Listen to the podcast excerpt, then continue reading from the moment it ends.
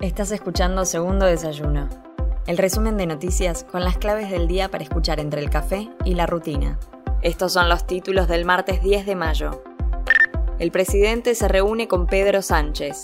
Alberto Fernández llegó por la mañana a Madrid para entrevistarse con el presidente del gobierno español en el Palacio de la Moncloa y con el rey Felipe VI en el Palacio de la Zarzuela, en lo que son sus primeras actividades de la gira por Europa.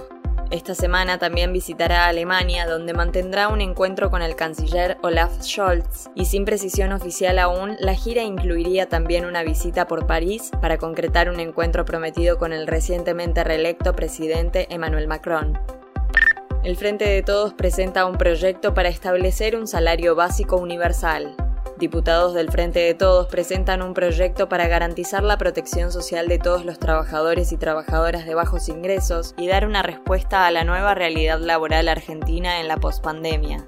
El proyecto se presenta a las 11 en el Salón Delia Parodi, ubicado en el primer piso del Palacio Legislativo, y cuenta con la presencia de los legisladores Itaí Hackman, Natalia Saracho y Federico Fagioli.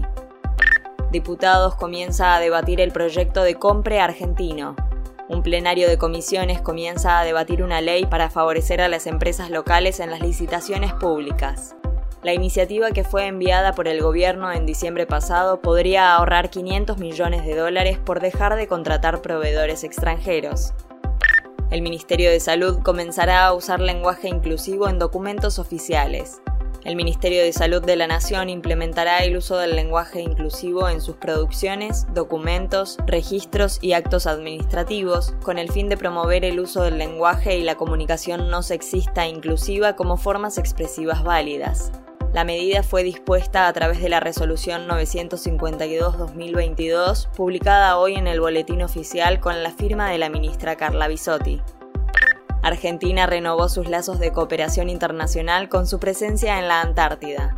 Tras dos años de campañas condicionadas por la pandemia, el país volvió a reabrir sus bases temporales y a desplegar campamentos para proyectos científicos que en muchos casos se llevan adelante en cooperación con distintos países. Las investigaciones nacionales en el continente blanco son continuidad de una política de Estado con el fin de generar una reafirmación de la soberanía. Soy Mel Somoza y esto fue Segundo Desayuno, el resumen informativo de El Destape. Te espero mañana con más noticias. Hacenos parte de tu día. Infórmate donde quieras, cuando quieras.